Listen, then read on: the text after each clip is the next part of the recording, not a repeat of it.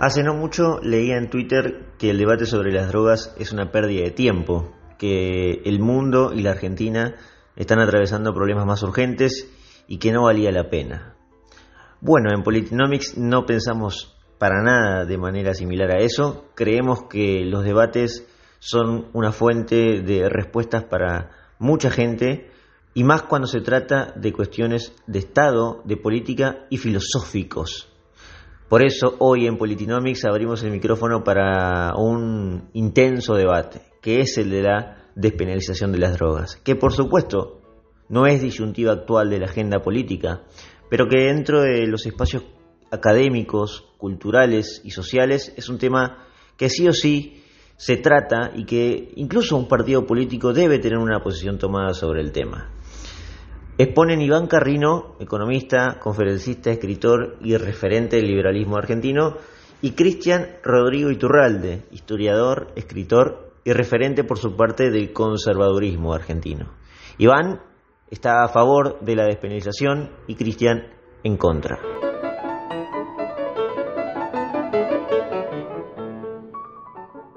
Pero como les decía anteriormente, se tocan muchos temas morales, filosóficos y de política pública con datos duros y con dos posturas bien marcadas y con muchos argumentos que merece la pena escuchar. Los invito.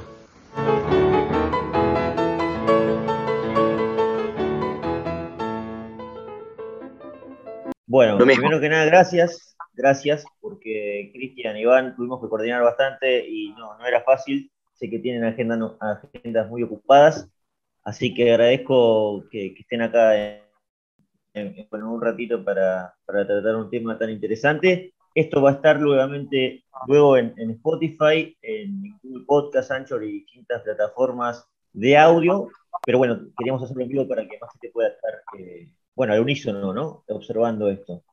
Eh, la idea es que cada uno exponga entre 5 y 6 minutos la postura que defienden con el tema de la despenalización de las drogas a partir de ahí, cada uno tiene derecho a réplica.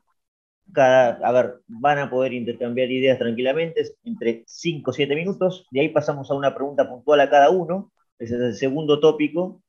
Y el tercer tópico es una pregunta para los dos, para finalizar más o menos. ¿no? Eh, obviamente en cada pregunta van a tener chances ambos de intercambiar. Eh, pero siempre tratando de no pasar los cinco minutos para que entre todo y para que no dure, para que no se haga eterno tampoco el, debate. Así que, bueno, arranco por, por, Iván, o por, bueno, como quiera, si alguno tiene la, intención de arrancar, ¿es lo mismo?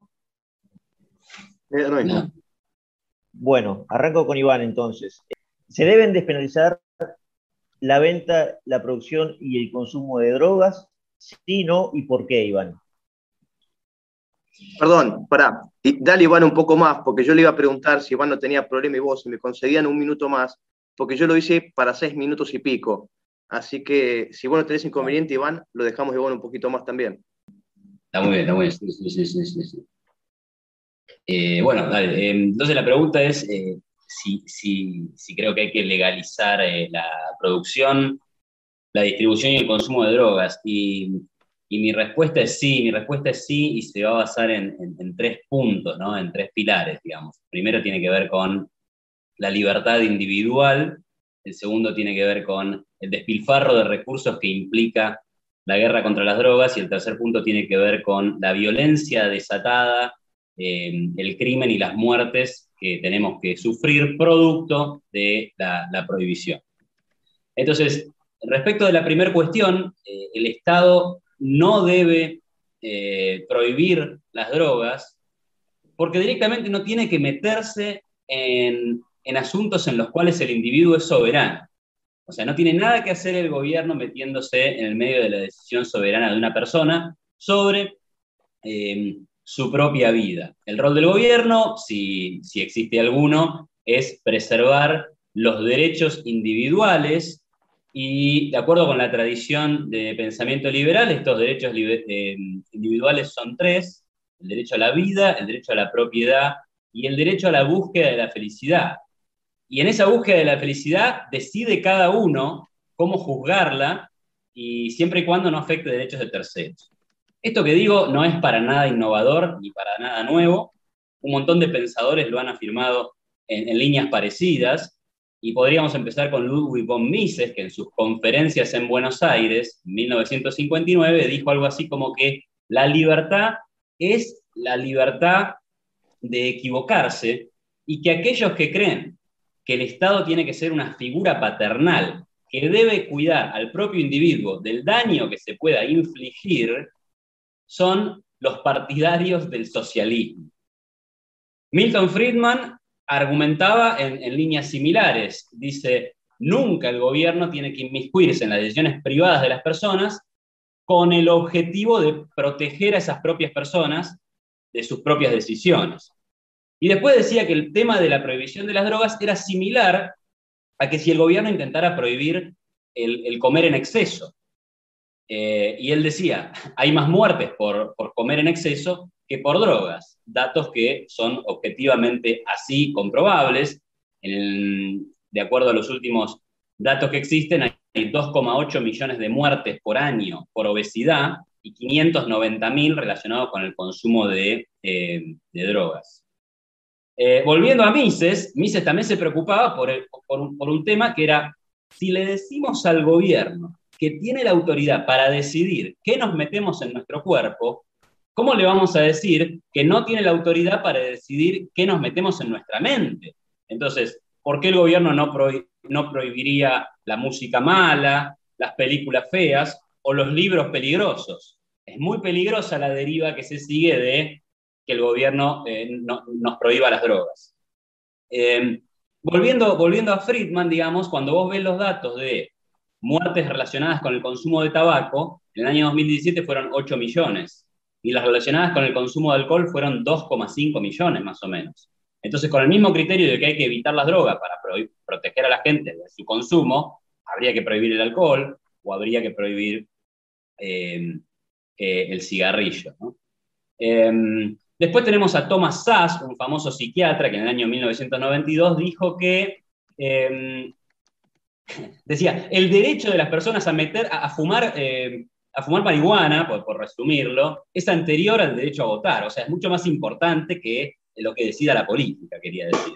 Y lo segundo que, decía es, y ningún gobierno, en realidad la verdad del gobierno de Estados Unidos, eh, tiene la autoridad o tiene la legitimidad política para decirle a adultos competentes qué sustancias pueden elegir consumir. Bueno, y la cuestión es que todos, el espíritu de todos estos comentarios y reflexiones eh, está, digamos, está detrás también de nuestro artículo 19 de la Constitución Nacional, que dice algo así como que los actos privados de las personas, que no ofendan el orden público y no afecten derechos de terceros, quedan reservados a Dios y no están sujetos a la autoridad de los magistrados. Entonces, eh, este es el punto de la libertad individual. Cada uno es soberano sobre su mente, sobre su cuerpo y sobre sus decisiones, y puede exponerse a los riesgos que considere, y puede consumir las sustancias que considere pertinentes, y cualquiera que esté en contra de eso puede hacer una fundación para desincentivar, para promocionar eh, eh, eh, otros hábitos de consumo o el no consumo y demás, pero nunca sería compatible con un orden social liberal pedirle al Estado que intervenga. Entonces paso a los otros dos puntos, trataré de hacerlo más rápido. El segundo es que esto es un despilfarro de recursos. O sea, que el gobierno salga a prohibir las drogas implica una utilización indebida de los recursos públicos. En primer lugar, porque es una actividad que no debe realizar, así que cualquier peso gastado en eso está de más. Pero además, porque los 51 mil millones de dólares, 51 mil millones de dólares que gasta el gobierno americano, por ejemplo, en la guerra contra las drogas, no ha logrado un objetivo que suponemos que es deseable, esta guerra contra las drogas, que es prevenir, por ejemplo, la sobredosis de drogas.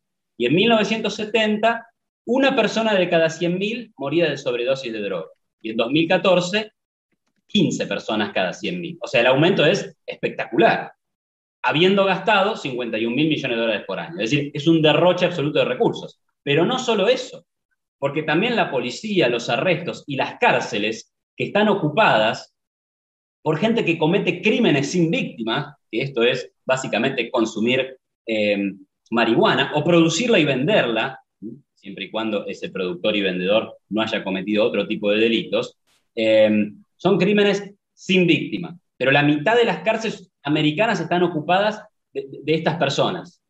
Es mucho más razonable destinar esos recursos a mejores usos. Por ejemplo, en Argentina, donde, otro dato, 45% de las personas presas relacionadas con estupefacientes son por delitos menores, dicho por la propia autoridad de narcóticos, ¿sí? Delitos menores. O sea, ¿no sería más razonable utilizar estos valiosos recursos en, por ejemplo, en Argentina, protegernos de la inseguridad, que haya menos robos, que haya menos asesinatos, que haya menos secuestros? Y en última instancia, agarrar esa plata y devolvérsela al contribuyente, que ya bastante castigado está con impuestos, acá en Estados Unidos y en cualquier otro lado. Para terminar, la cuestión de la violencia. Cuando se dictó eh, la ley seca en Estados Unidos y se prohibió el alcohol, apareció Al Capone, las mafias, y la violencia y la muerte era cosa de todos los días. Hoy el alcohol es un negocio legítimo y legal como cualquier otro, y nadie anda matándose por las calles, peleándose por el territorio. ¿sí? O sea, la violencia es hija directa de la prohibición de las drogas, hay una enorme cantidad de estudios empíricos que así lo avalan, también podemos entender por qué ocurre desde un punto de vista de eh, la lógica económica. Por un lado, cuando un negocio está oculto, está en negro y es ilegal, no hay forma de acudir a las autoridades para resolver disputas. Entonces es normal que se utilice la violencia. Pero por otro lado, cualquier persona que se meta en el mundo de la droga, incluso como consumidor, ya está cometiendo un delito. Por tanto, el costo marginal de un nuevo delito es más bajo. Es decir, vos ya sos un delincuente. O sea que ahora serás un delincuente peor si es que encima de consumir drogas o venderlas, robás eh, o matás. Ahora, si las drogas fueran legales, el costo marginal de robar o matar es mucho más alto, porque vos no serías un delincuente por hacerlo. Así que la violencia es hija de la prohibición. Cerrando, concluyo simplemente repasando los tres puntos. Estoy totalmente a favor de legalizar las drogas, todas ellas. ¿Por qué? Porque eso sería una actitud en respeto de la libertad individual, ahorrando recursos valiosos, públicos y privados, y por último, que eh, se reduciría marcadamente la, la, violencia relacionada con el narcotráfico. Así que bueno, esos son mis puntos y bueno, muchas gracias.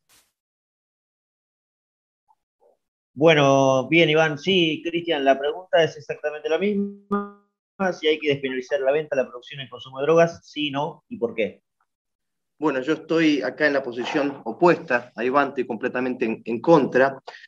Yo creo que como la política afecta al hombre y al devenir histórico, o sea, no se puede prescindir de un análisis que es necesariamente anterior a la cuestión del tema específico, en este caso, que es eh, la despenalización o legalización de las drogas y sus implicancias.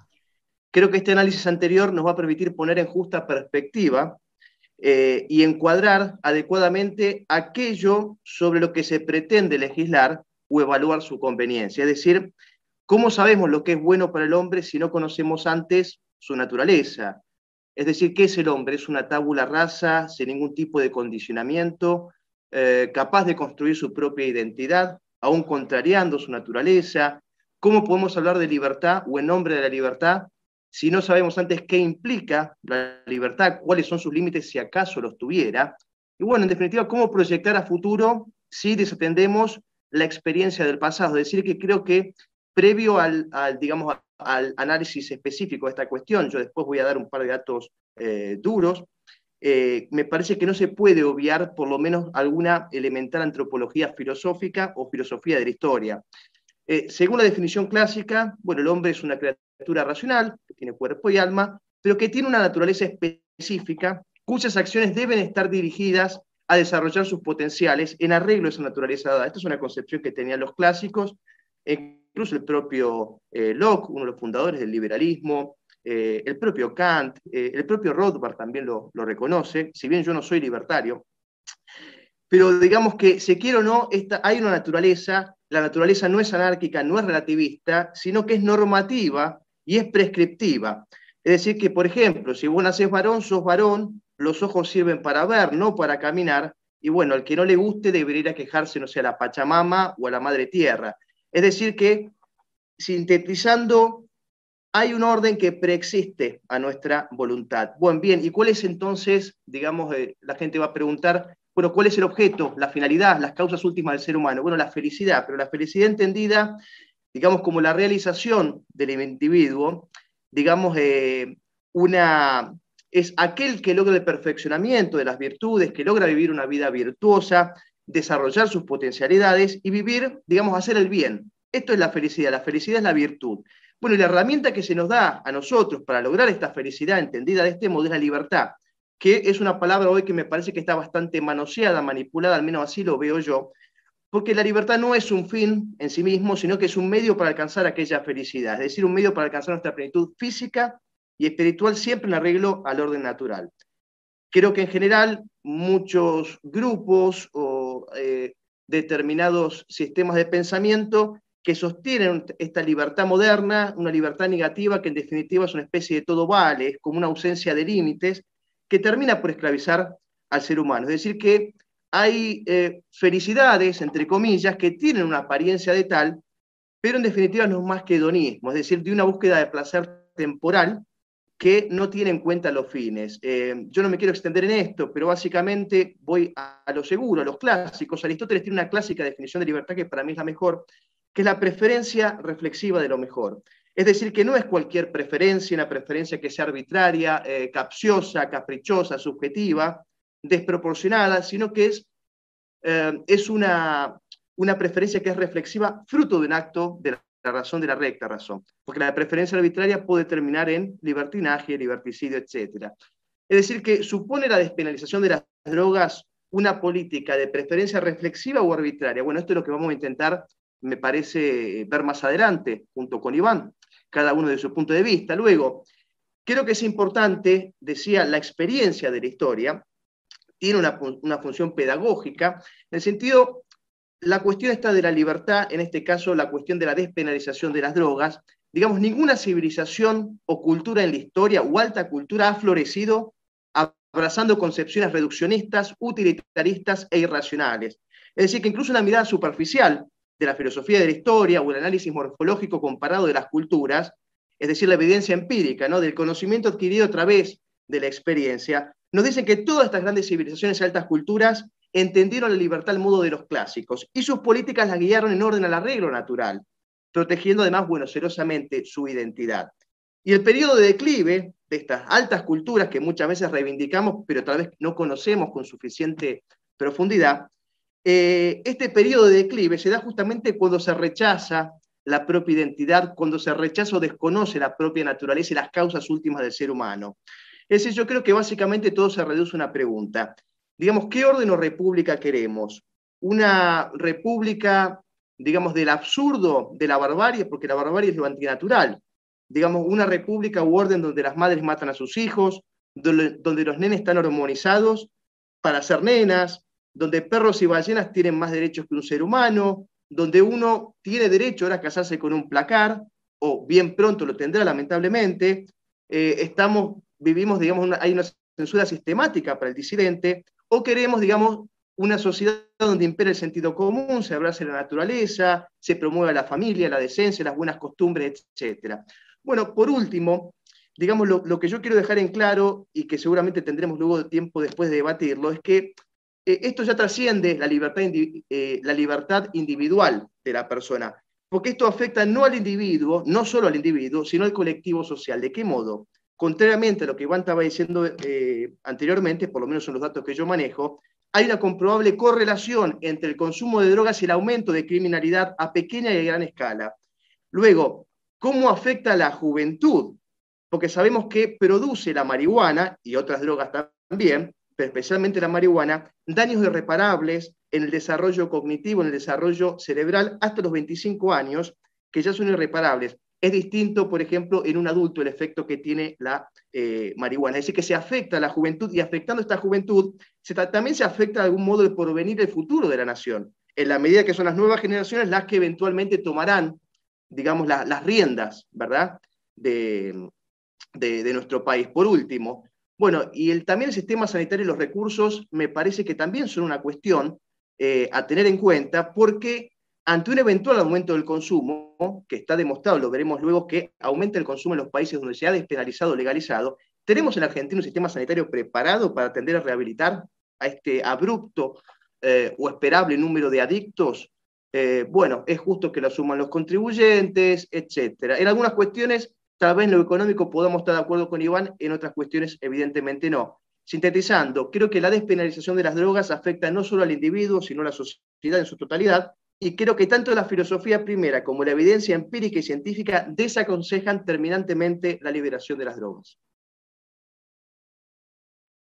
Bien, perfecto. Eh, Iván, el derecho de réplica, les cuento simplemente, vamos a tratar de hacerlo entre 5 o 7 minutos, 8 como máximo, así que sí, denme bola cuando les hago así. Eh, bueno, Iván, tú tenés la palabra. Perfecto, perfecto. Bueno, muy interesante. Eh, casarse con un placar, hormonizar niños, matar hijos. Creo que eso pertenece a un debate que no es el debate de esta noche, encantado de darlo en alguna otra oportunidad, pero no tiene nada que ver con lo que estamos hablando. Yo cuando escucho a, algunos eh, referentes de, la derecha, digamos, me, da gracia, me da, simpatía que, a veces parecen ser marxistas, ¿no? Porque, por ejemplo, esta idea de que el hedonismo esclaviza al ser humano, desde, punto, desde mi punto de vista, es un contrasentido lógico, porque en definitiva, si interpretamos hedonismo como que la persona siga sus propios placeres, yo no puedo decir que soy esclavo de mis propias decisiones, es un contrasentido. Y a mí me suena a marxista, porque eran los marxistas los que decían que los asalariados eran esclavizados, cuando el asalariado, con todas las restricciones que tiene cualquiera, toma sus decisiones y cuando decide entrar en una empresa, decide eh, entrar en un contrato voluntario, no se esclaviza. Pero eso lo dicen los marxistas. Bueno, eh, parece que, que, Cristian, digamos, tiene este mismo punto, pero con las decisiones que tienen que ver con el placer, el, fumar cigarrillos o, fumar marihuana eh, y demás. Otra cuestión sobre, sobre lo más profundo, lo más, lo más filosófico que, comentó Cristian, yo diría, yo entiendo, yo he escuchado esta, esta idea de, de los referentes del, conservadurismo, ¿no? De la libertad como un medio. La libertad si no alcanza la virtud no sirve, digamos. Pero el gran problema es, ¿qué es la virtud? ¿Lo va a decir Cristian? ¿Lo va a decir Eliseo? ¿Lo voy a decir yo? Yo no, me, yo no me siento capaz de decirle a los demás qué es ser virtuoso. Gracias que puedo más o menos mantenerme en lo que yo creo que es, que es virtud. ¿sí? Y ahí es importante el pensamiento de, de Hayek, ¿no? que él decía, Justamente, ¿para qué necesitamos la libertad? Para descubrir la virtud. Entonces, la, virtud se va descubriendo en un proceso. Cada uno intenta, en esa búsqueda de la felicidad, em, encontrar formas virtuosas y eso después Hayek lo, extiende a, bueno, eso genera instituciones que en la medida que esas instituciones sean buenas para el colectivo social, bueno, perdurarán en el tiempo. Este, pero es al revés. Lo otro, lo otro implica una especie de, policía moral, policía del comportamiento, que ninguna sociedad libre, eh, que, no es compatible con ninguna em, sociedad libre. Em, tengo, tengo algunas cositas más, ¿eh? no, me saques el tiempo. Eh, ya, ah, bueno, la naturaleza. A ver, igual pueden intercambiar, Bueno, pero déjame que cierro dos argumentos, porque además, bueno, igual, la naturaleza, como la naturaleza es normativa y no es prescriptiva. Y, quién sabe qué es la primero Primero que eso sería una falacia naturalista, ¿no? Porque llueve, eh, debe llover, bueno, qué sé yo. Eh, ahora, lo otro es, ¿quién determina qué es la naturaleza? ¿No? Eh, entonces ahí es como que tenemos que decir, bueno, la interpretación de Cristian sobre la naturaleza es esta, entonces nosotros tenemos que aceptar lo que la naturaleza supuestamente es. A mí me parece muy peligroso ese razonamiento. Eh, bueno, no sé si, digamos, te dejo a vos, después yo tengo algunos puntos sobre lo que mencionaste específicamente las drogas, está, bueno ahí comentarlo, pero bueno, por ahí eh, tenés vos algo para decir. Esto es un intercambio de ocho minutos en total, en el ida y vuelta, Liceo. Aproximadamente, sí, así que ah, es libre. Ustedes esto, Cristian. Iván, Iván, para vos, pero ¿no existe un orden, un orden natural? Digamos, no hay un orden que preexiste a la voluntad de la persona, no, no hay, digamos, las cosas no tienen en sí mismas, digamos, un, eh, eh, digamos, fines últimos.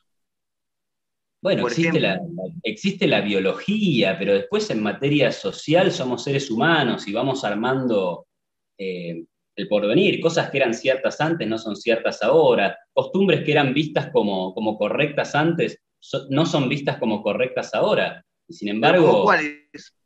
¿Qué cosas ah. eran ciertas antes que no son ciertas ahora? Por ejemplo, la esclavitud. Se consideraba que, era, que era lo normal y que era lo natural, que los negros sirvieran a los blancos. Y eso, y eso hoy nos parece atroz.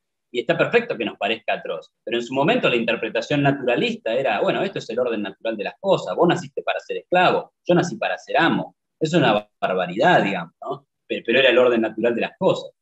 Y eso con un montón de cosas. Entonces, ¿qué es lo natural? Aplicándolo a las drogas. Vos hablabas sobre la historia debería enseñar y demás. Hasta 1914, más o menos, el mundo convivió con las drogas como una cosa legal. Opioides, cannabis, y, no había, digamos, y se convivía, y, no había la violencia narco y demás. Entonces, viendo la historia y viendo la naturaleza, sí. Sí, claro, Perdón, ¿ahí me escuchan? Sí. Con respecto, Iván, eh, a lo primero que decías, porque no me lo quiero, no me lo quiero olvidar, eh, vos básicamente decías que, digamos, la despenalización o la legalización eh, traía de algún modo una disminución de la violencia. ¿Es, ¿Eso es lo que vos decías? ¿O me confundo? Sí, sí, sí, sí. Legalizar las drogas implicaría eh, un, cese de la violencia narco, tal como pasó cuando se terminó la vigencia de la ley seca en los Estados Unidos. Claro, pero la, violencia no terminó después de la ley seca. O sea, digamos, las mafias siguieron operando, nada más que en vez de comercializar alcohol, comercializaban otras cosas. Lo que te quiero decir es que hay un argumento que, bueno, esboza mucha gente, según el cual con la despenalización o la legalización se acabaría el mercado negro, las mafias y los narcos. Y sin embargo, si vemos la evidencia actual, por lo menos en los países donde está legalizado o despenalizada, como es el caso de Uruguay, el caso de Holanda, eh, de Canadá, y en Estados Unidos creo que es Colorado y el estado de Washington, no sé si hay algún otro estado o distrito, pero nos muestran justamente lo contrario. Y aparte es sentido común, el mercado negro siempre va a existir, se despenalice o no se despenalice determinada eh, cosa. Por ejemplo, eh, el mercado negro va a ofrecer lo que no ofrezca el mercado legal. Es decir, ¿qué está pasando, por ejemplo, en Holanda? Em, el mercado negro ofrece, en este sentido, marihuana que tiene una graduación de THC mayor a la que ofrece el mercado legal. Es decir, que mucha gente termina igual en el mercado negro. En, Holanda, por ejemplo, la gente puede comprar 5 gramos diarios. El que quiera consumir más, ¿a dónde va a ir? Al mercado negro. Los menores, ¿a dónde van a ir? ¿Cómo? Pero yo, no te voy a discutir eso, pero justamente el problema es que la lo legal es 5 gramos.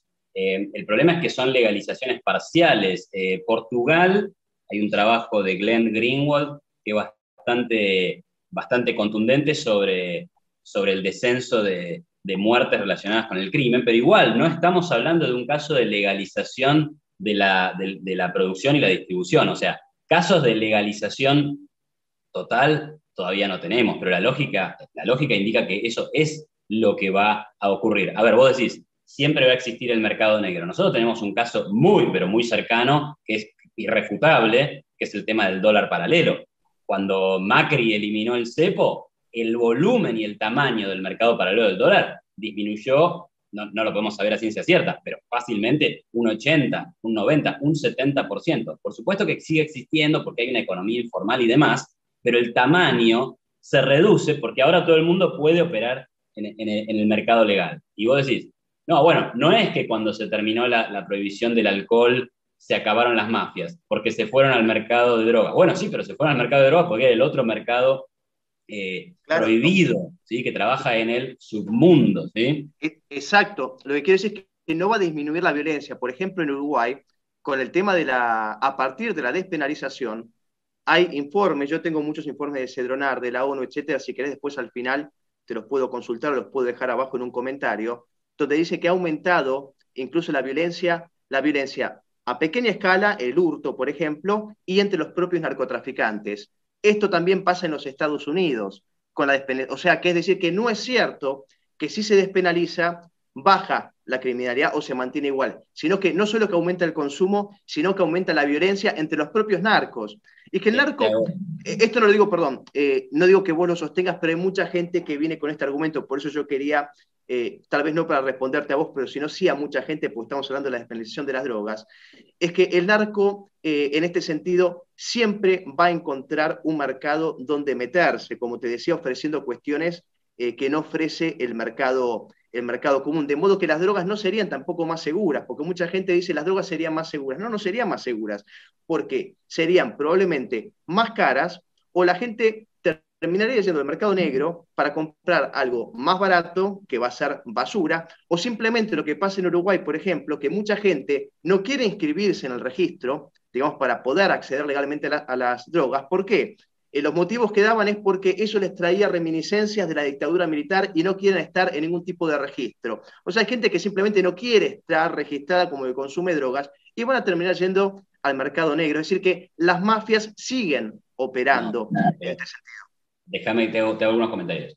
Estás hablando del caso de Uruguay, donde la legalización es del consumo solo de algunas sustancias y en una producción que entiendo que es monopólica por el Estado. O sea, no es de ninguna manera el caso que estoy planteando, el caso que plantearía cualquier liberal sobre, sobre despenalización o, liberalización o legalización de drogas. Ahora, vos decís, eso es el primer punto, digamos. Hablemos de una legalización donde yo soy eh, marihuana carrino y la vendo en el coffee shop y le pongo mi marca y mi nombre, eso, de eso estamos hablando, ¿sí? Eh, de legalización de producción, distribución y también consumo. Pero por otro lado, asumiendo que, va a pasar, digamos, que va a aumentar el consumo, que de vuelta hay, datos que muestran que sí puede haber un aumento del consumo, pero que no es explosivo, exponencial, ni la gran cosa, cosa que también tiene lógica económica, porque la demanda por drogas es inelástica, pero eso es un tema aparte.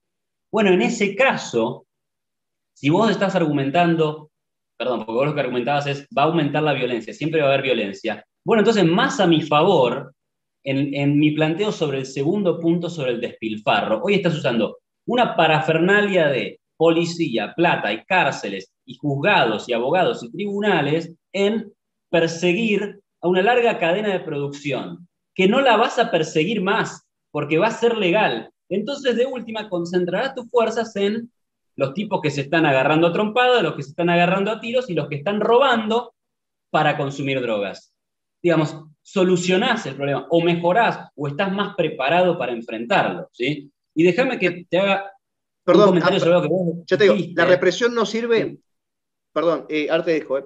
La represión para vos, o sea, es completamente, eh, digamos, es inútil que el Estado, vos decís que no hay resultados en cuanto a la represión del consumo de la producción. Bueno, digo que los resultados han sido eh, malos y han generado daños colaterales terribles, terribles los daños colaterales. Hay que considerar el costo también, porque, porque, porque por ejemplo, he visto datos de, que, por ejemplo, las plantaciones de cocaína se han reducido gracias a los bombardeos de los aviones norteamericanos en Bolivia o en Colombia. Claro, puede pasar eso, pero igual el mercado sigue vibrante, sigue habiendo consumo y como te decía, las sobredosis no solo no han caído, sino que suben. Pero déjame una, cuestión que vos decís, ¿no? Dale. Este, em, los daños irreparables en la juventud. Y vos tomás a la juventud como un concepto agregado, como un colectivo, y decís, esto es el problema para el futuro de nuestra nación. es un problema. Es un problema para el futuro de nuestra nación. Mirá, em, es, eh, primero que el, el, principal perjudicado, si es que adquiere una adicción, porque tiene que pasar eso, consumir drogas no es ser un adicto, si ah, es que adquirís una adicción y si es que la. No necesariamente. Perdón que te interrumpa. Si no, te, te, dejo terminar, disculpame, no te quiero interrumpir. Eh, bueno, termina, terminé, yo agrego, disculpame. Dale. Digo, los daños irreparables, yo digo, primero tenés que consumir, después tenés que volverte un adicto. Y esa adicción te tiene que generar daños irreparables. Bueno, si pasa todo eso, el principal dañado es el usuario, es el consumidor, e intentar reprimir eso con la fuerza de la policía, castigando a toda la cadena de producción, venta y consumo, genera costos enormes sobre terceros no involucrados, principalmente, no sé, los que te pagan impuestos, las víctimas colaterales de la violencia, ¿sí? que no tienen nada que ver y que están en un juego cruzado entre bandas narcocriminales, la corrupción generalizada del sistema político. Entonces, son todos esos costos los que tenés que ponderar contra los costos de algunos jóvenes que van a eh, caer mal, digamos, en la droga. Ahora, el futuro de la nación, nada, nada, porque esto es un problema que afectará a algunas personas, pero las va a seguir afectando, aunque lo prohíbas,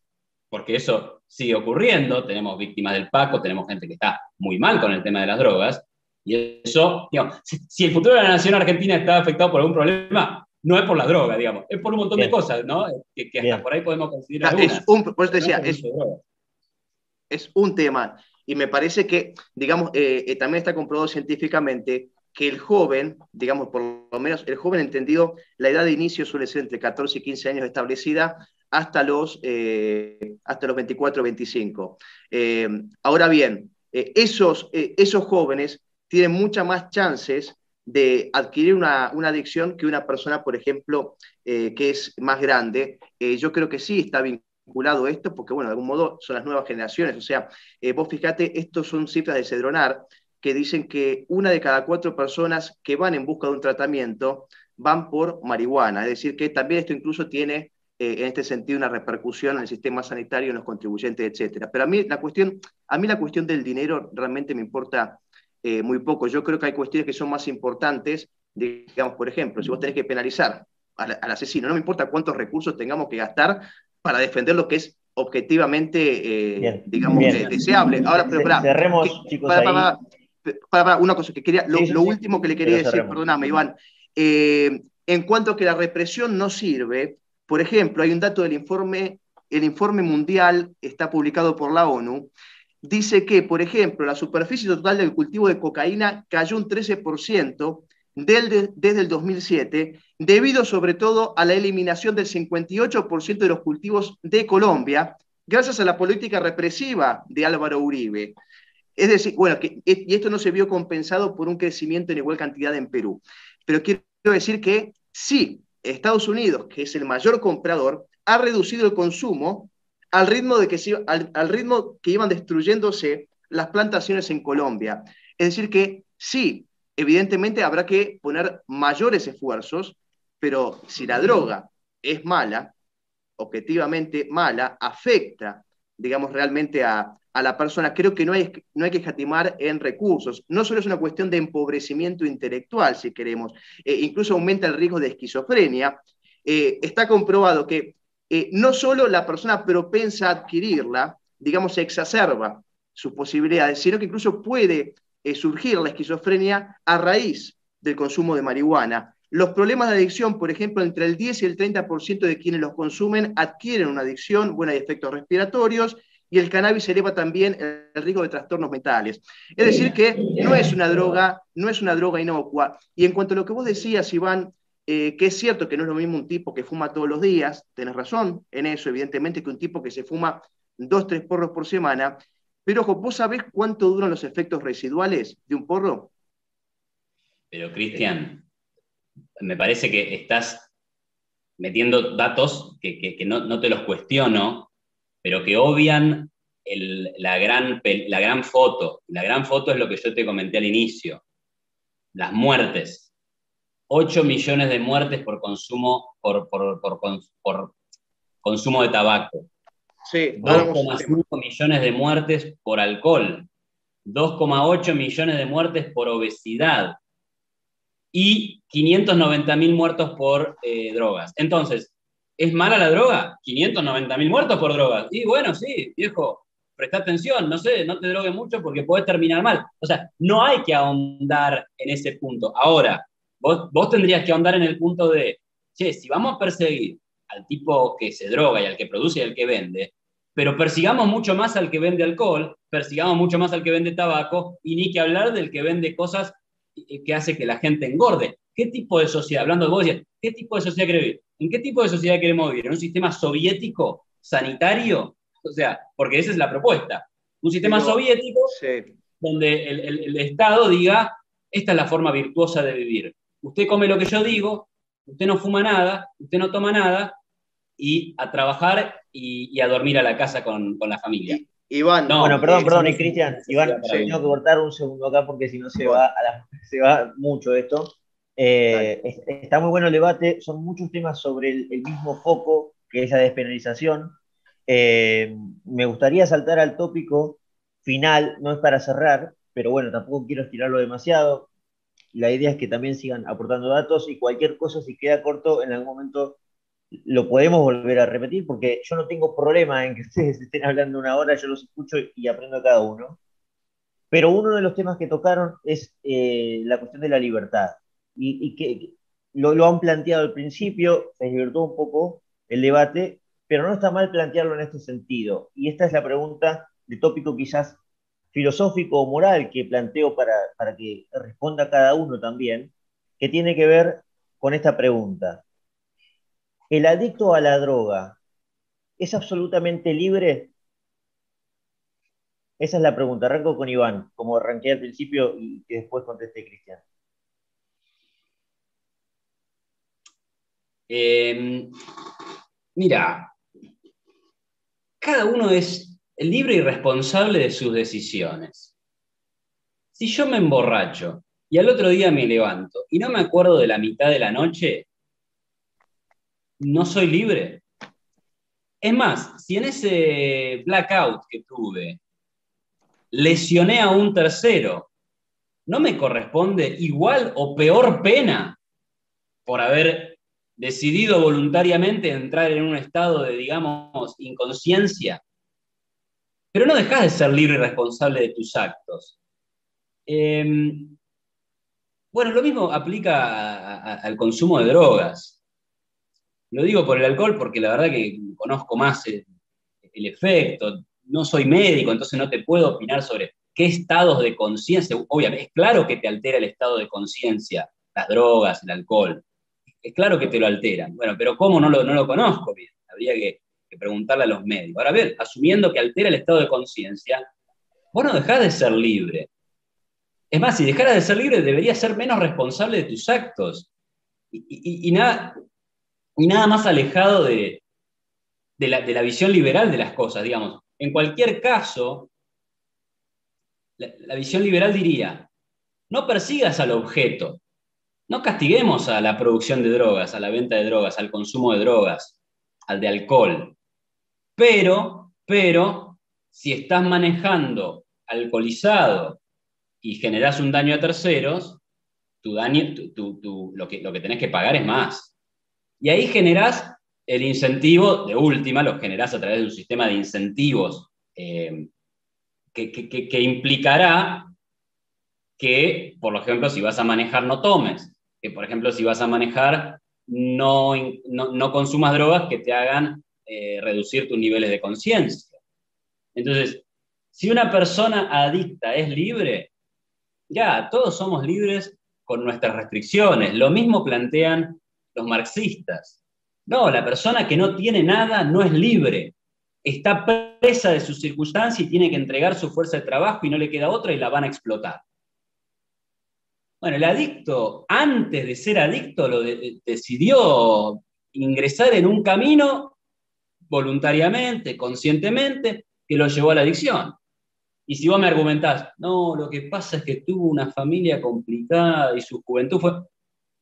No, estamos hablando en términos socialistas, no estamos hablando en términos liberales, en términos de libertad, autonomía y responsabilidad individual. Eh, así que yo no voy a comprar ninguno de esos argumentos. Eh, tal vez el adicto que está como ya reperdido, qué sé yo, libre, sí, estará preso de sus ilusiones, no sé, pero veamos la película completa. E incluso ese estado de inconsciencia al que pueda llegar no lo, exime de ninguna responsabilidad. Eh, bueno, eso sería lo que te diría. Bueno, Cristian, es lo mismo. Eh, el, el, adicto a la droga es auténticamente libre? Una pregunta. No, mientras está bajo esos efectos, evidentemente que no es libre, es preso justamente de los efectos que tiene esa, sustancia. De modo que no lo es, como tampoco lo es, por ejemplo, cuando está un tipo que está borracho. Eh, en general, no, no, él no tiene es un tipo que está preso de ese efecto. Pero lo que tiene la cuestión de la, de la marihuana, porque decía, por ejemplo, Iván, eh, o lo he escuchado, no sé si en la entrevista que tuvo, una muy buena entrevista, una entrevista en un debate que tuvo con Alejandro Bermeo, eh, donde decía, bueno, el tipo que se, que se fuma dos porros, tres porros por semana, ¿es un adicto no es un adicto? Mirá, el porro tiene, por ejemplo, para que te des una idea, tiene un efecto residual de hasta más de 48 horas. Es decir, que si vos te fumas tres porros por semana, estás básicamente toda la semana, digamos, bajo los efectos de esa sustancia, de modo que vos no sos, digamos, en este sentido, eh, libre de poder desarrollar adecuadamente todas tus potencialidades, porque estás bajo los efectos. Está bien, va, tres porros, bueno, habría que ver, pero te quiero decir que no es tan simple como que fumo dos porros y no pasa nada. Eh, la cuestión del tabaco es cierto, los datos que daba Iván, yo no los, eh, en este sentido no los, eh, no los rechazo, yo soy fumador y yo sé que hace mal. Ahora bien, tenemos el alcohol en grandes cantidades, el tabaco, por supuesto, son un problema, pero ahora digo, primero que esto es sobre la despenalización de una sustancia que es eh, este tipo de drogas. El tabaco no está penalizado, ni tampoco el alcohol, de modo que si no habría que hacer un nuevo debate para penalizar el alcohol o el tabaco. De todos modos, el tabaco está cada vez más restringido en este caso. Pero lo que digo, ¿cuál es la solución de Iván o de otra gente? Bueno, agreguemos un problema más. Ya tenemos todos los muertos por alcohol, todos los muertos por tabaco, y bueno, listo, no seamos injustos. Agreguemos la droga. Es como decir, mira, lo tenemos allá que el destripador ahí eh, matando gente. Y mira, eh, qué sé yo, Freddy Krueger está...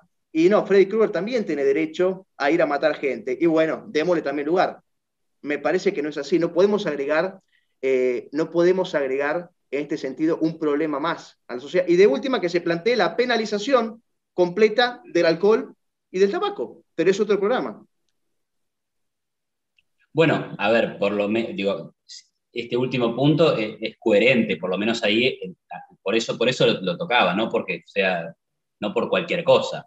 Una posición coherente en contra de las drogas implica también estar en contra de la legalidad del alcohol y del tabaco. Si ese es tu punto de vista, la postura es coherente. E igual, eh, yo no estoy a favor, digamos, pero la postura es coherente. Ahora, respecto de, las muertes, no va a haber más muertes por, por la legalización de las drogas. De hecho, esos son los datos que se desprenden de la legalización del consumo en Portugal, que muestran menor cantidad de muertes, menor cantidad de, eh, entiendo que adictos a la heroína, y menor cantidad de muertes por SIDA, por ejemplo, porque eso es algo que pasaba en el intercambio de, jeringas. Es muy interesante eh, el estudio de, Greenwald al, respecto.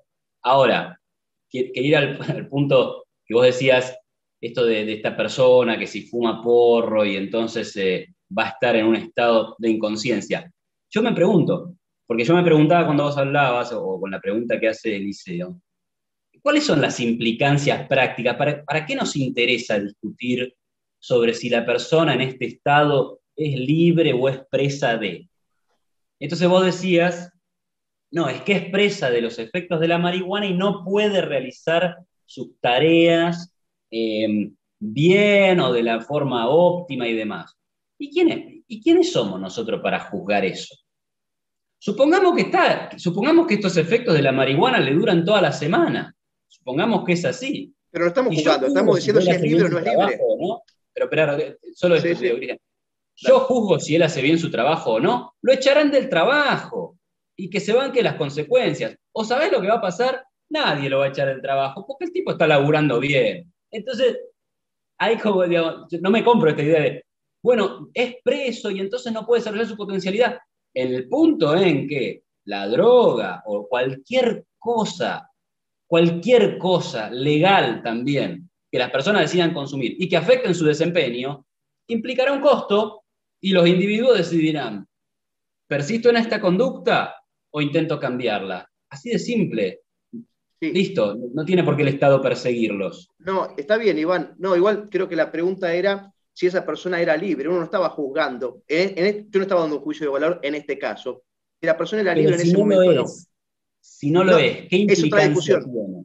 No, bueno, ahí está el tema. Para mí, eh, yo entiendo la cuestión que vos planteas de la libertad de individual, que yo puedo, no para mí, puedo no estar de acuerdo. Pero acá hay algo, eh, digamos, ¿por qué estamos en esta discusión? Porque lo que yo estoy diciendo, o piensa mucha gente, es que afecta a terceros. no es solo la vida propia del tipo, que es como decís vos, el tipo si se quiere drogar, se va a drogar, lo echarán del laburo, él sufrirá sus consecuencias. Es muy cierto eso. Ahora bien, lo que digo es que lo que está demostrado es que eh, se despenaliza, aumenta el consumo, aumenta la criminalidad, eso es lo que a mí me preocupa y eso es lo que afecta. Bueno, mira, los datos que yo tengo, si querés después los cambiamos, aumenta la criminalidad, no solo a pequeña escala, sino también entre los propios narcos. Vos fíjate, Holanda, con, creo que ya tiene 30 años, habría que preguntarse también por qué Holanda está ahora, digamos, eh, cediendo en su, permisivismo, habría que, habría que ver cuáles son las causas, pero Holanda, de, pasar, de ser un país consumidor, es un narcoestado. Esto lo dice la propia policía de Holanda y el informe sobre drogas, eh, bueno, tengo ahí cuál es el nombre de la organización que se encarga de estas investigaciones en Europa, Holanda se ha convertido en el principal proveedor, no solo de marihuana, sino de drogas sintéticas en toda Europa y en los Estados Unidos. O sea, además, ese país consumidor termina muchas veces, por lo menos en el caso de Holanda, en convertirse en un narcoestado. Eh, no sé, digo que, eh, ¿y en qué, en qué nos afecta a nosotros? Repito, como sociedad, el aumento de la criminalidad y a mí, eh, yo creo que también, vos no estás de acuerdo en esto, pero a mí que se afecte de algún modo las capacidades de la juventud, yo creo que esto sí pone en riesgo, sí pone en riesgo la nación, ¿entendés? Cuando tenemos, vamos a crear sociedades o juventudes perdidas. Perdidas en las drogas, también puede pasar con el alcohol, a gran escala, puede ser. Pero digo que si sabemos que no es bueno, yo tengo una pregunta, bueno, vos en esto, vos sí podés, me parece, tienen el principio de neutralidad, usted, yo creo que ustedes no, no dicen o si algo es bueno o es malo, no sé si lo tienen permitido o no, pero vos me dijiste que las drogas para vos son malas, ¿verdad? Pero cada uno tiene para vos la libertad de hacer lo que quiera. Yo no, digo que sean necesariamente malas. Ah. Em, digo que cada uno debe decidir cuánto de cualquier sustancia quiere incorporar a su, cuerpo en base a su propio juicio, siempre que no vulnere pero ¿qué es malo para vos? ¿Mm? Pero entiendo. ¿Pero hay algo que sea malo per se para vos? O sea, las drogas, o sea, no está comprobado para vos científicamente que son malas, más allá de que la gente pueda tener la libertad o no de consumirlas. Digo, ¿no podés decir simplemente si las drogas son malas? Es que en ciertas cantidades, no, no, no, no. O sea, en ciertas cantidades no, son malas. Entonces el alcohol es lo mismo, en ciertas ¿Y cuáles son las cantidades? alcohol. ¿Y cuáles son las cantidades? Perdón, y estoy hablando de el bienestar orgánico del cuerpo y no solo lo físico es importante, ¿no? Entonces, en ese sentido, puedo entender a alguien que diga, yo prefiero deteriorarme un poco el físico, pero a cambio de una mayor salud mental. Entonces, ahí, ¿es bueno o es malo? Pero, ah, o sea que te puede otorgar una, mayor salud mental para vos, realmente. ¿Eso está comprobado? Hay, tratamientos de marihuana que ayudan a aliviar el dolor de personas con cáncer. O sea, ¿ahí es mala o es buena la marihuana? La marihuana medicinal, que, es la misma marihuana que la otra, ¿es buena o es mala? Entonces, hay cosas, discúlpame, Cristian, ¿hay cosas que son buenas o malas? Por supuesto, afanar está ah. mal, matar está mal. La droga, una hoja de marihuana, fumar 20 porros en el año, no sé, me parece que la cosa es 100 veces más gris, 100 veces más gris. ¿eh? Pero porque... incluso nos podemos meter con, otras drogas. Pero ojo, porque el tema del crimen, vos insistís en que mayor legalización es mayor, criminalidad. Por ahora es lo que muestran los, países despenalizados. Hay, hay un estudio del Instituto Cato que analiza los estados que liberalizaron el consumo de marihuana recientemente. Esto son nueve estados y cada vez se van sumando más. No hay aumento del crimen, o sea, estadísticamente no, no hay. En algún estado aumenta, en otro baja, o sea, no hay conclusiones realmente que se puedan hacer. Pero incluso que pasara, vos lo que tenés que hacer, que no pasa, pero incluso que pasara, vos estás liberando un montón de recursos que podés utilizar en proteger los derechos individuales, la vida, la libertad y la propiedad. Entonces, los ladrones, los asesinos, van a ser perseguidos por la policía con más recursos, en lugar de con menos, en lugar de hacerle perder el tiempo a la policía en eh, frenar a un tipo que está fumando porro o una fiesta donde hay cocaína. No. Eso no. van a estar persiguiendo criminales. Entiendo, entiendo. Mira, también hay una publicación, después te paso los datos, tengo, si te lo paso todo al final, donde dice también que las dos terceras partes del total de más de un millón de infracciones penales por drogas en Europa en el año 2012, es por lo menos el informe al que tuvo acceso, eh, casi la mitad de los fallecidos en estos accidentes de tráfico dice que habían consumido, bueno, alcohol y otras drogas, pero de ellos un 36% había consumido cannabis. Es decir, que hay una correlación. Yo no estoy diciendo que todos sean de marihuana y que la marihuana sea el culpable de todos, pero evidentemente hay una correlación. A lo, a lo que voy con esto es que me parece que aún aceptando lo del alcohol, lo del tabaco, bueno, por tabaco no vas a chocar, por alcohol podés chocar si vas borracho, evidentemente, y mirá lo que le pasó, creo que fue, eh, bueno, ayer, eh, al, pibe este, que estaba, estaba re borracho. Pero digo, agregar un problema más, porque, digamos, el derecho tiene también una función pedagógica, es decir, eh, el consumo va a aumentar, esto es sentido común, porque hay muchas personas. decime, Iván, si vos no crees que en general la gente asocia lo que es legal a lo moral o a lo bueno y lo que es ilegal, la persona de a pie por lo menos, y lo que es ilegal lo asocia eh, a lo inmoral o a lo malo. Evidentemente muchos chicos, al ver que, se facilita el acceso a las drogas, bueno, van, me parece, y entonces estamos agregando un problema más. Yo no te estoy discutiendo que el alcohol evidentemente también es un problema en la juventud, porque lo es. Eh, ¿Cuántos quilombos se arman? Habrá sido vos algún boliche, por tanto borracho se arma quilombo. Bueno, pero vamos a agregar un problema más. A eso es a lo que yo quiero ir eh, principalmente. Y eso, yo, te, respondo, yo eso te respondo diciéndote que en esa fiesta donde hay quilombo por el alcohol, eh, también, hay, también hay drogas, también hay marihuana, también hay cocaína, también hay éxtasis, hay LSD. Eh, estos chicos que a vos te preocupan porque se legaliza, van a pensar que es algo bueno. Evidentemente, los que tienen ganas de probar o consumir o divertirse con drogas, lo hacen de todas formas.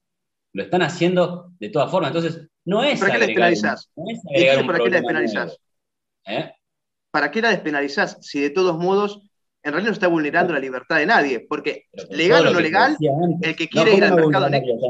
Por todo lo que te decía antes, hay, hay un montón de, de millones de dólares y pesos gastados en esto que se lo está sacando los contribuyentes. Hay daño colateral, hay víctimas que no la pinchan ni la cortan y quedaron en medio de una guerra narco, o tipos que están presos porque, y son inocentes. Eh, o sea, hay un montón de costos añadidos en donde vos decís, tenés que diferenciar. Y además, por último, por supuesto que yo no creo que la función del derecho sea pedagógica. La función del derecho es preservar los derechos individuales de los individuos, no dictar moral no dar clase de cómo tenés que portarte en la vida. Eso lo decidimos cada uno de nosotros. Eso es ético desde mi punto de vista. ¿Sí? Em, entonces, no, vas a. No hay natural para vos. ¿Cómo? Ya está. perdón, si para vos hay un problema con el consumo, el, consumo ya existe. Y, y mirá. El asesinato también existe. y, vos, y vos también lo mencionaste. Che, ¿y cómo vamos a pagar los tratamientos para los adictos. Es guita que va a salir del, bolsillo del contribuyente. Y yo te digo, ya existe eso. Ya hay guita del contribuyente yendo a tratar de manera absolutamente ineficiente los tratamientos de los adictos. ¿Cuál es el tratamiento de los adictos? Intentar prohibir la droga. Al intentar prohibir la droga es un intento de que nadie consuma, que baje el consumo.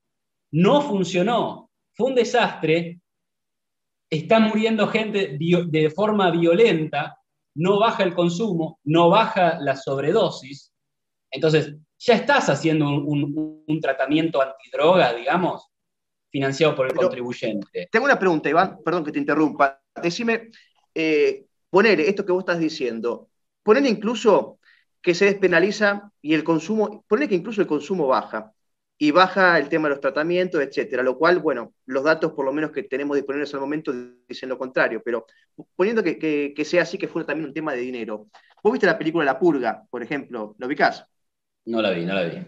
Bueno, es básicamente lo que propone el Estado para bajar la tasa de asesinatos es, eh, digamos, un día al año, 24 horas, puedes salir a linchar a quien vos quieras. Vas a matar al jefe, al que se te ocurra.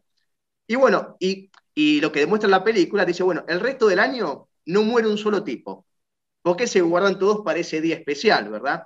Ahora bien, eso, vos, es verdad, el asesinato bajaría la tasa de asesinatos, indudablemente, pero bueno, el Estado estaría en este momento, digamos, eh, eh, tomando una medida, me parece que es, contraria, o sea, no, no, no puede eh, un Estado, me parece a mí, sean los recursos que tenga que gastar, digamos, fomentar una cuestión como el ¿Vos estarías de acuerdo con esto, con, con el modelo de la purga?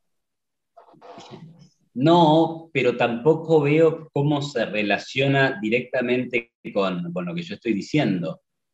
Yo lo que digo es que vos pensás que si legalizamos, ahora eh, vamos a tener problemas añadidos. O sea, vos pensás que, que haya pocas muertes relacionadas con la droga o que haya un consumo X es gracias a la prohibición, que si sacamos la prohibición va a aumentar mucho el consumo.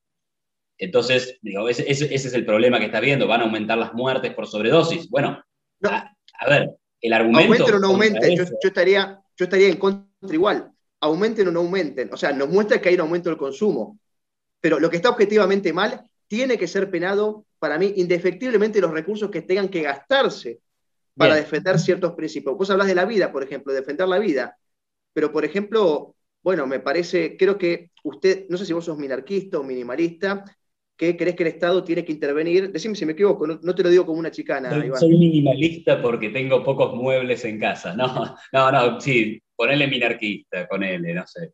Bueno, pero te quiero decir básicamente que ustedes eh, creen que el Estado tiene que asegurar, no sé, la libertad, la propiedad y el derecho de defender la vida, ¿verdad? Creo que por ahí anda más o menos. Bueno, y la cuestión, está bien, no está completamente, directamente relacionado a esto, pero digo, eh, a mí sí me causa un poco de, de sorpresa cuando en la cuestión, digamos, del aborto tienen, en este sentido, eh, ahí no quieren que el Estado, en este sentido, proteja la vida, ¿o sí, Iván? Bueno, pero es, igual se está descontextualizando bastante el debate, chicos. Disculpen, pero ahí ya se está descontextualizando bastante. Y, está llevando eh, eso a otro tema que yo no tengo problema en que esté en otro, en otro momento y debatirlo. Estamos llegando casi a la hora eh, no, mi idea es no, extender mucho más.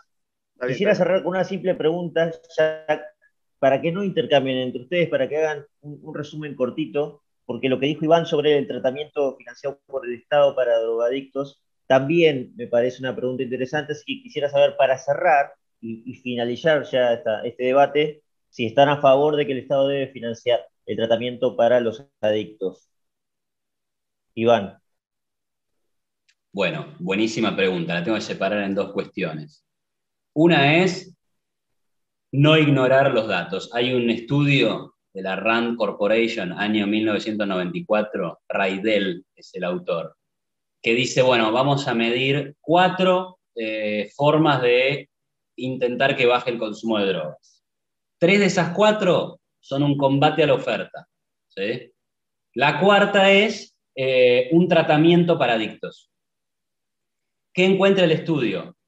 Que la forma más barata, o sea, la más eficaz para bajar el consumo a menor costo, es la que eh, trata a los adictos. O sea, plata del Estado tratando a los adictos. ¿sí? Ahora, en realidad, toda, toda es plata del Estado tratando o intentando algún tratamiento para que no te vuelvas adicto. Porque en definitiva, lo que quieres decir antes es, combatir la oferta también es una, forma de que Iván Carrino no se vuelva adicto a la cocaína, porque nunca la va a conseguir. Esa es la idea. Así que las cuatro formas son utilizar dinero del contribuyente para encontrar alguna manera de que se consuma menos droga. Entonces, en el, en el primer plano te diría, bueno, mira, si vamos a aceptar un rol para el gobierno en la droga, que no sea perseguir la producción y la distribución ni el consumo, sino que sea tratarlo como un problema de salud y asistir a los que lo necesitan. Ahora, mi punto de vista como, un, como liberal y como un liberal que reivindica el, el no paternalismo del Estado, por lo que decía al principio, es que tampoco, o sea, en el ideal, y discutimos cosas ideales, porque después viene uno y me va a decir, bueno, pero la Argentina está con otras urgencias. Sí, por supuesto. Sabemos que este es un debate, sobre ideas, más que sobre lo que hay que hacer mañana. Ahora, como es un debate sobre ideas, en el ideal yo te diría, el Estado ni persigue al productor, ni persigue al, distribuidor, ni persigue al consumidor, ni lo asiste.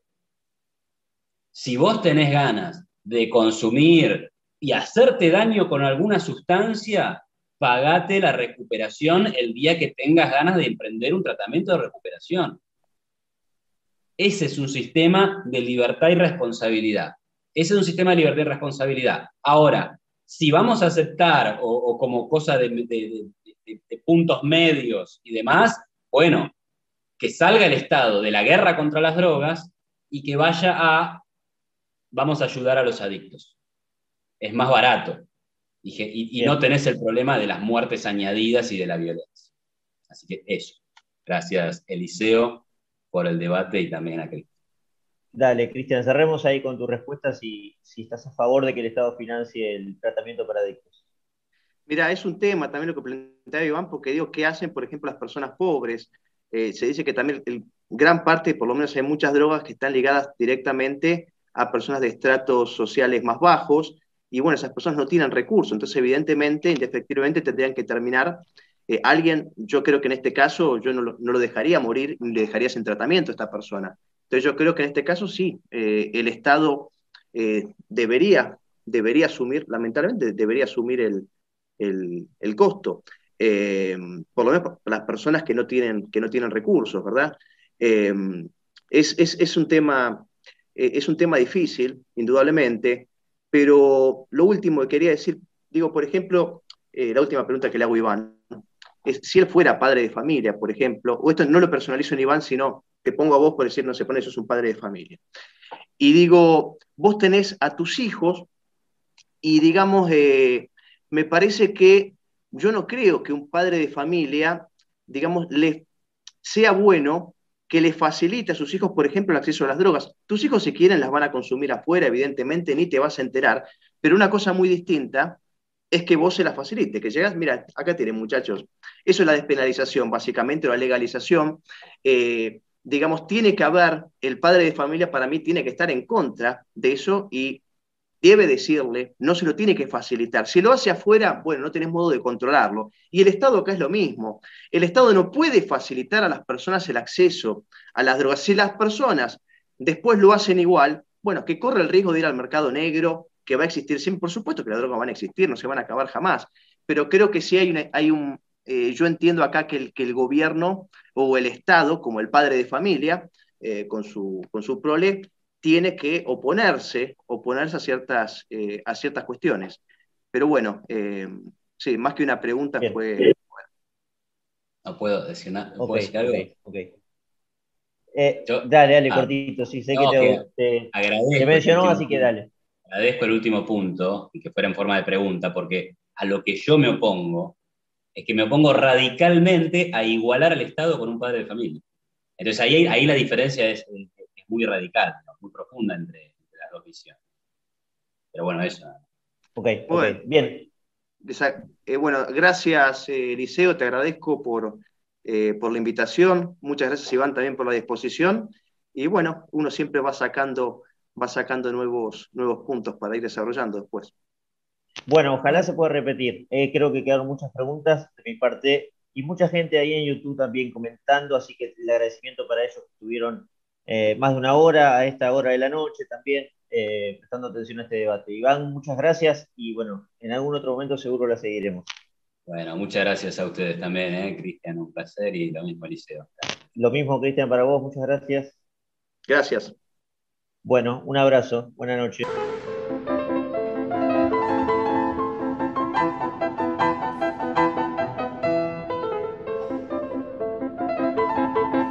Por supuesto le agradezco a Iván, le agradezco a Cristian, pero también le agradezco especialmente a todos los que estuvieron del otro lado, a los que nos acompañaron en el vivo de YouTube, porque como saben, hace no mucho abrimos un canal de YouTube para que, bueno, también nos encuentren ahí cuando hacemos transmisiones en vivo de entrevistas o de este caso de debates. Si les gustó, los invito obviamente a que nos sigan en en Spotify, Anchor, Google Podcast o cualquiera de la plataforma que aparece en nuestro flyer que publicamos siempre.